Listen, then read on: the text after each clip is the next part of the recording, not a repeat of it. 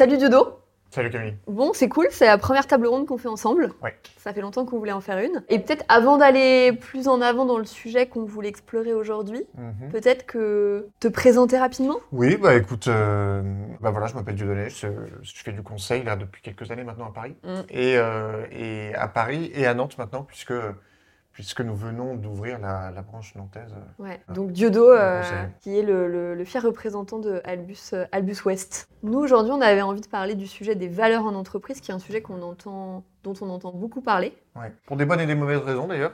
Ça va être intéressant de voir ça. Ouais, parce que c'est pas forcément toujours bien, bien fait, bien pensé, malgré des intentions euh, très louables. Mm. Euh, donc l'idée, c'était qu'on explore un peu ce sujet. On y va? Ouais. Alors déjà, des valeurs, c'est quoi? Je te laisse peut-être euh, Bah, alors, les me valeurs, dire toi ce que euh, tu, ce que tu, ce que tu mets derrière ce mot qui devient un peu galvaudé finalement, en tout cas dans l'entreprise. Alors, les valeurs, déjà, c'est un, un élément de la culture d'entreprise. La culture de l'entreprise, c'est euh, ce que partagent, on va dire, des équipes comme étant, euh, comme étant des normes. Je fais quelque chose qui est à côté de la culture d'entreprise quand je surprends mes collègues. J'ai une manière de faire différente. Et en fait, les valeurs, ça se matérialise souvent par, euh, vous savez, les quatre piliers que vous allez avoir dans votre entreprise quand c'est quand c'est mal fait, ou parfois quand c'est bien fait aussi, ça peut être les mêmes. C'est euh, bienveillance, euh, ambition, euh, euh, ouverture et, et exigence. Ce qu'on va voir, c'est qu'en fait, les valeurs, c'est des comportements. Ouais, c'est des comportements. Et moi, j'ajouterais que je pense qu'il y a une histoire de. C'est des idéaux, c'est une certaine philosophie, une façon de, de- de penser. Les relations dans le business, les relations Mm. avec le client, les relations en interne. Et que du coup, ça, ça va créer un espèce de socle euh, qui donne des grandes orientations générales pour gérer une, une organisation, en fait. Aussi bien en ressources humaines, aussi bien euh, en management, en finance, dans les process, Mm. les méthodos. Du coup, ça, c'est un socle qui reste immuable, c'est-à-dire que beaucoup de choses peuvent changer autour. Mais les valeurs, ça reste pour donner un cadre, pour donner des repères à des collaborateurs qui sont dedans. Alors moi, je suis tout à fait d'accord avec le fait que les valeurs, c'est un socle, c'est ce qui permet de rassembler, d'assurer euh, une cohérence dans, les manières de faire euh, au sein de l'entreprise, euh, de générer un sentiment d'appartenance. Immuable, euh, un poil moins, parce que même si c'est quelque chose qui, a une, une vraie pérennité, une vraie durabilité, ça peut s'infléchir. C'est un objet vivant, les valeurs, donc c'est un, un truc qui est assez subtil à bouger, mais, mais on peut, euh, on peut, pour moi, on peut un peu, un peu travailler dessus. Euh, non, mais c'est intéressant. Alors, on va pas disserter trop longtemps là-dessus, mais je, je pense qu'il y a des. Tu vois, tu peux avoir des, des grandes valeurs, Mm. et c'est peut-être certains comportements Mm. qui sont euh, dérivés de ça, qui peuvent changer en fonction d'un contexte et du coup d'un changement de stratégie et tout ça. Je pense à l'innovation, par exemple, qui est. euh, qui est devenue la grande valeur maintenant à la mode. On ne sait plus exactement ce que ça veut dire. Mais d'ailleurs, il y avait des boîtes qui avaient déjà le mot innovation depuis très très très très très très longtemps dans leur, dans leur valeur. Et tu vois, ça, ça, ça, ça restait. Par contre, la façon de faire l'innovation peut évoluer. Voilà, mais en tout cas, c'est ce qui va rassembler vos collaborateurs, ce qui va créer un sentiment d'appartenance, ce qui va créer du sens, Mm. ce qui va créer de la, so- de la, de la cohérence même Mm. dans toute l'organisation. Et puis, je crois que c'est aussi fondamental pour les clients. C'est-à-dire qu'on voit de plus en plus que les consommateurs achètent des valeurs, en fait. Mm. Qu'il y a ce lien-là, qui avait beaucoup moins encore euh, il y a 5-10 ans. Mm. Ça ça n'arrête pas de, euh, de changer, mais là, on voit que ça change de, de façon beaucoup plus rapide là-dessus, Ouais. et que le comportement d'achat est quand même très influencé par, euh, par les valeurs que porte une boîte et justement la, la cohérence. Ouais. Donc, ça reste quand même un gros sujet, ce sujet des valeurs. Ah, clair. Voilà, maintenant qu'on a fait euh, l'intro, peut-être qu'on peut se rap- parler rapidement de, bah, des pièges, des Ouais. pièges de, de- de vouloir trop vite euh, entrer dans, dans ce sujet des valeurs ou de, de mal euh, y entrer. Bah, le premier truc, euh, on, on- on l'a presque déjà dit, hein, c'est que régulièrement, les valeurs, c'est euh, un outil de marketing, presque, de marketing interne, et c'est utilisé euh, un peu par-dessous la jambe. résultat, c'est des valeurs un peu bullshit. hein. Et quand tu dis par- par-dessus la jambe, c'est tu penses à quoi par exemple euh, Tu as des Bah, exemples toi ouais, de, ouais, de- c'est-à-dire de tu vas dans une boîte, euh, euh, tu vas dans une boîte et grosso modo, bah, dans toutes les salles de réunion, tu as une petite roue euh, coupée en quatre avec euh, avec quatre valeurs et on dit ah bah voilà, euh, nous c'est euh, bienveillance, liberté, euh, gentillesse et, euh, et Innovation. ambition. Et voilà, et innovation. Elle dit bon bah d'accord, en même temps on va pas mettre le contraire, si tu veux. Euh, donc euh, donc c'est bien mignon et évidemment les comportements des boîtes, parfois c'est c'est c'est évidemment très éloigné de ces sujets-là et donc ça fait des valeurs bullshit et c'est un vrai problème d'une manière générale. Afficher des trucs qu'on n'est pas capable d'assumer. Euh, c'est un vrai problème parce que ça crée, euh, ça crée, de, ça crée du décalage entre, entre la communication, la parole du management et le, la réalité, et donc, euh, Ouais. et donc un sentiment de OK, il y a la tour d'ivoire. Oui, mais ça, c'est les concepts de la direction. Ouais, ouais. Ouais, t'as raison, je crois que ça crée beaucoup de moqueries, beaucoup Ouais, de... et de méfiance, en fait, de la part des collaborateurs qui se disent... euh, voilà. et, et du coup aussi, euh, Je pense que c'est une, un des, une des raisons de la, des phénomènes de grande démission qu'on a aujourd'hui. Mm. C'est vraiment le côté, je n'arrive plus à me reconnaître dans cette grande mascarade des affiches placardées partout et de ce que je vis au quotidien. Ouais. Donc la distorsion entre euh, les grands idéaux et euh, la réalité euh, du quotidien. Bon, alors du coup, voilà, nous, à la base, cette table ronde, on s'est dit on va la faire parce qu'on a aussi beaucoup de clients des fois qui nous disent tiens, on aimerait bien faire une charte des valeurs qui sort de un peu nulle part et que souvent on leur dit non. et qu'on s'est dit tiens, on aimerait bien expliquer pourquoi souvent on dit non, ou en tout cas on pose des, des conditions réelles sur le fait de faire un travail sur les valeurs. Parce qu'on a l'impression qu'il est souvent mal fait, comme je disais tout à l'heure, malgré des super intentions. On s'est dit que finalement, quand on est confronté, c'est souvent les RH d'ailleurs qui prennent ce sujet-là en main. Le premier cas, c'est en fait ça fonctionne. Enfin, y a- les, les choses elles fonctionnent, mais vous vous dites, tout le monde a l'air de, de s'occuper des valeurs, est-ce qu'il faut que je le fasse? Bah, Notre conseil, c'est non, pas forcément. Est-ce que tu vois un deuxième cas, euh, Ludo Oui, alors euh, il y a un cas où euh, on a déjà défini des valeurs euh, dans la boîte, euh, mais on voit bien que ça correspond pas à la réalité du terrain. Alors comment est-ce qu'on aligne les deux? Comment est-ce qu'on fait en sorte que, que bah, la- la- la- les valeurs qu'on souhaite avoir au sein de l'entreprise, sur lesquelles d'ailleurs parfois les, équipes peuvent être d'accord, euh, deviennent la réalité du terrain? Oui, c'est-à-dire qu'en fait, là, ce que tu dis, c'est les bonnes valeurs, Mm. ça, ça colle, mais alors on les retrouve pas dans le terrain. Donc, Voilà. donc là, c'est le côté, c'est pas bosser les valeurs qu'il faut, c'est bosser la cohérence et comment elles existent au quotidien. Et le troisième cas, je pense que c'est le côté, euh, en fait, vous sentez qu'il y a un truc qui cloche. Soit vous avez jamais fait ce travail de valeur-là, ou vous vous dites qu'il faut vraiment le remettre en plat parce que, à plat parce que on a changé la vision, on a changé la stratégie, euh, ça colle pas. Enfin, vous sentez qu'il y a un truc qui, co- qui colle pas. Si vous faites ça, faites-en un vrai, euh, un vrai sujet, un vrai big deal. Euh, et le faites pas juste sous forme de on va écrire 10 valeurs et puis après on va les décliner dans des fascicules et on va les mettre dans les kits euh, pour les nouveaux arrivants. Euh, parce que ça, ça marche pas. Et nous, donc là, on va, on va continuer à parler de ça, de comment on fait ça. Enfin, comment on crée des valeurs euh, du dos dans une boîte qui est déjà existante. Je précise parce que si vous montez une boîte, c'est un peu différent quand même. Euh, bah, Il y a, deux, y a deux, euh, deux manières de, de travailler sur ces valeurs dans ces cas-là. C'est euh, de l'intérieur et de l'extérieur. Et à vrai dire, c'est pas contradictoire. La première solution, c'est euh, je prends mes équipes, euh, voilà, je sais pas, j'ai une, une boîte de j'ai une boîte de 300 personnes, euh, je me pose la question de d'écrire une charte de valeurs pour euh, partager justement ce, ce, ce qu'on a en commun. Tu vas faire exprimer à euh, 30 personnes euh, de tous horizons, euh, euh, de toutes directions, de tous âges, etc.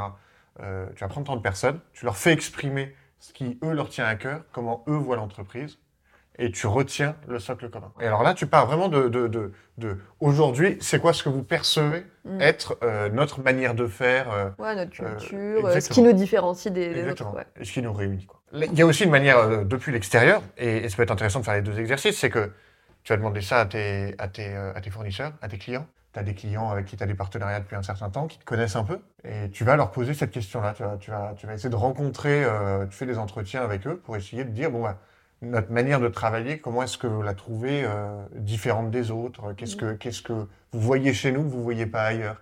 Et tu vas chercher un regard extérieur pour euh, aider un peu le, le, euh, ton, ton entreprise à, à, se, à, à- à voir ce que le, Ouais. les autres pensent de nous. Parce que, Ouais. évidemment, quand on est dans le bain, c'est pas forcément Ouais. facile de voir pas toujours mes meilleurs qu'est-ce qu'on juges. Pour peu que tu sois de, t'es dans ta boîte depuis 20 ans, tu as tout à fait oublié comment est-ce que les autres travaillent et tout ça. Et évidemment, et puis le dernier truc, c'est que euh, faut compter sur les nouveaux, parce que tu as les rapports Qui ont un d'étonnement. regard, euh, qui ont un regard, tu as quelqu'un euh, qui est là, il est là depuis 6 mois, il est, ils sont toujours frappés par les manières de Ouais, travailler. ouais, par Et effet ça, de faut- contraste avec euh, ce qu'ils ont vu avant. Si j'essaye de, Ouais. de résumer ce que tu dis, première étape, c'est de finalement réussir à formuler ce qui existe déjà. Ouais. Et c'est ça, en fait, euh, des valeurs et une culture d'entreprise.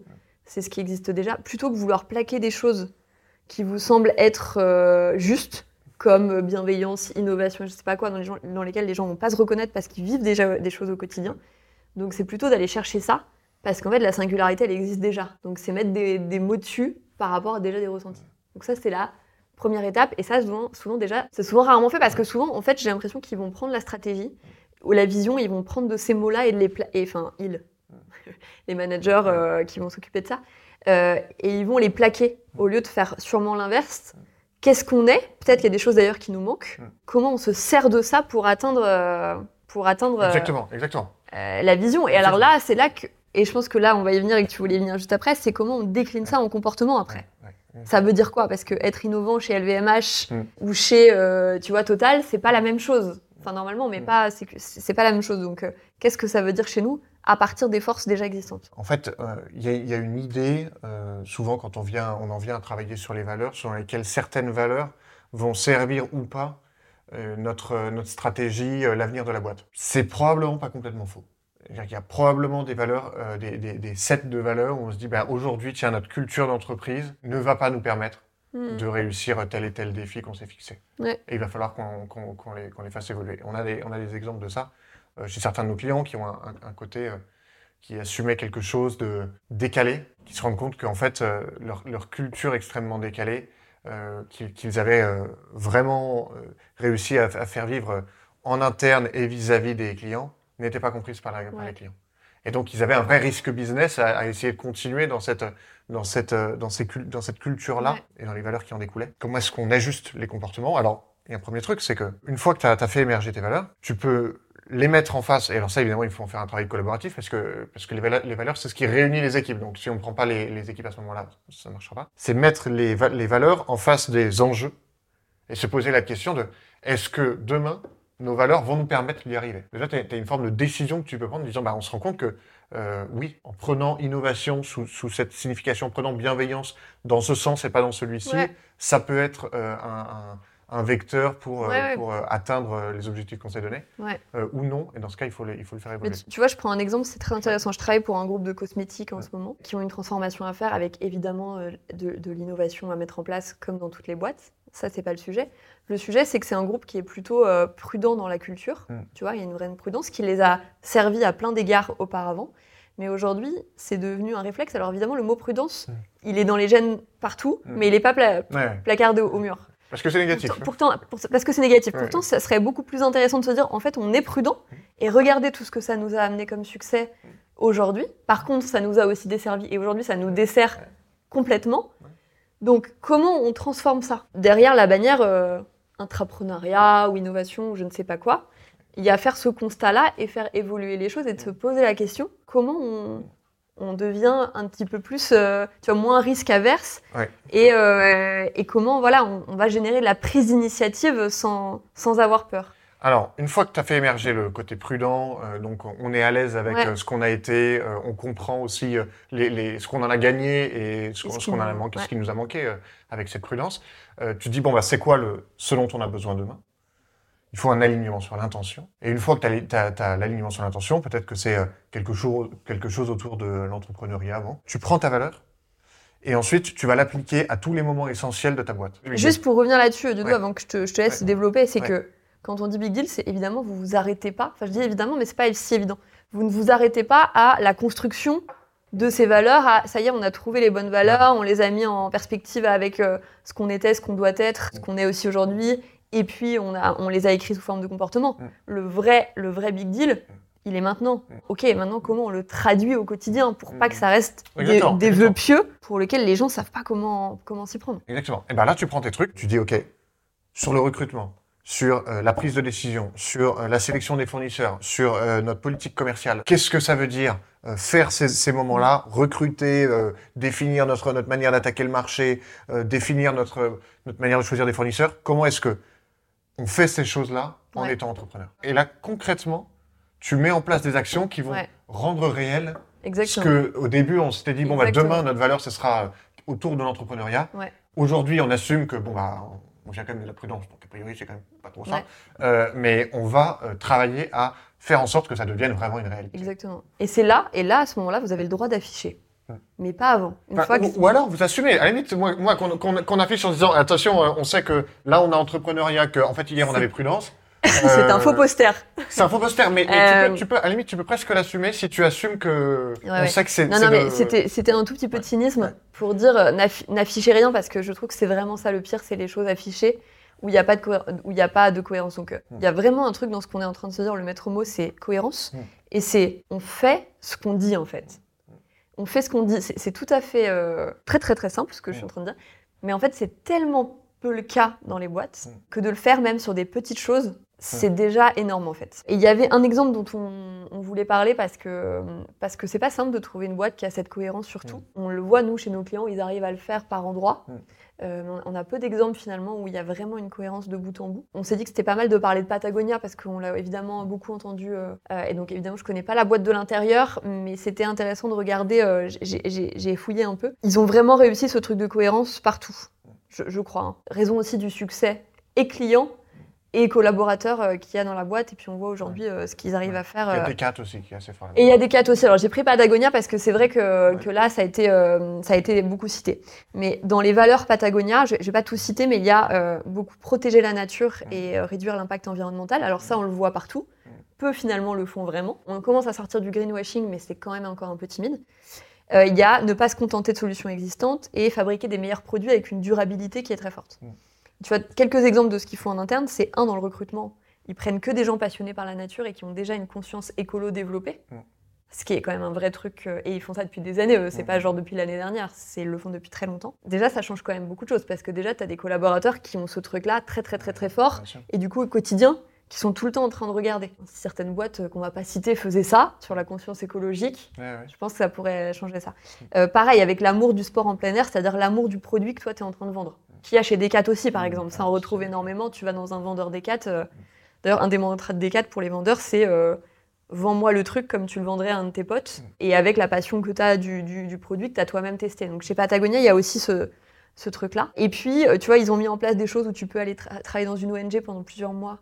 Une ONG qui travaille sur des enjeux environnementaux pour toucher de près tout ça. Donc, tu reviens, tu as une conscience encore plus aiguë de ces sujets-là. Ils mettent tout en, place des choses sur leurs fournisseurs. Ils ont des standards hyper exigeants sur, tu vois, mettre en place que du coton biologique, d'avoir un modèle qui est, euh, qui est circulaire, tu vois, de pas jeter en fait, toujours dans la réparabilité, la durabilité.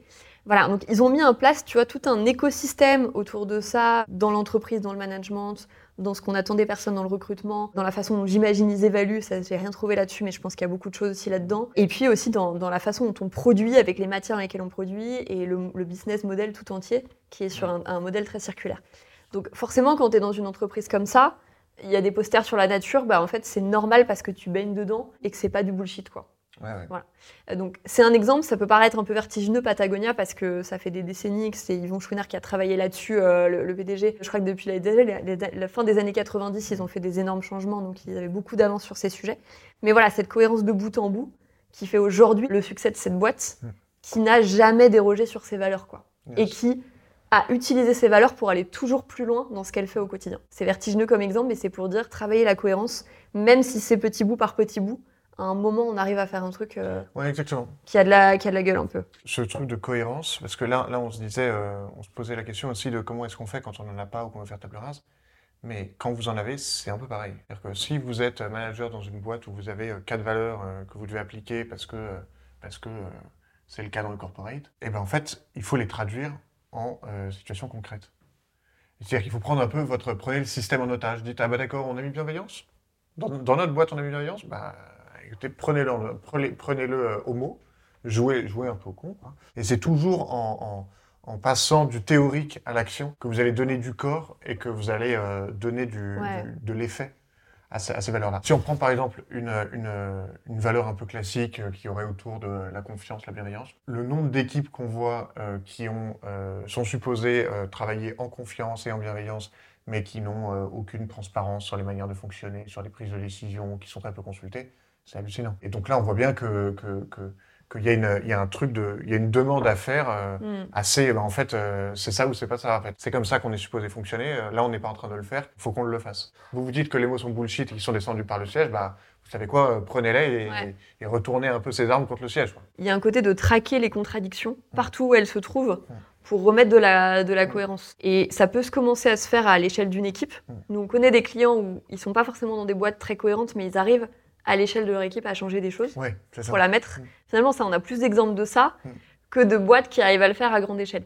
Mais par contre, si tu as un DRH ou une DRH un peu courageuse euh, qui va euh, prendre ce sujet en main, je pense qu'il y a vraiment des changements à faire à, grande échelle qui sont possibles sur cette histoire de, voilà, de lucidité, de cohérence sur ce qu'on est et de pas vouloir afficher, de pas en faire une campagne marketing. Je crois que c'est ça le pire, c'est de vouloir faire du marketing sur les valeurs. C'est horrible et les gens ne sont absolument pas dupes ou plus dupes.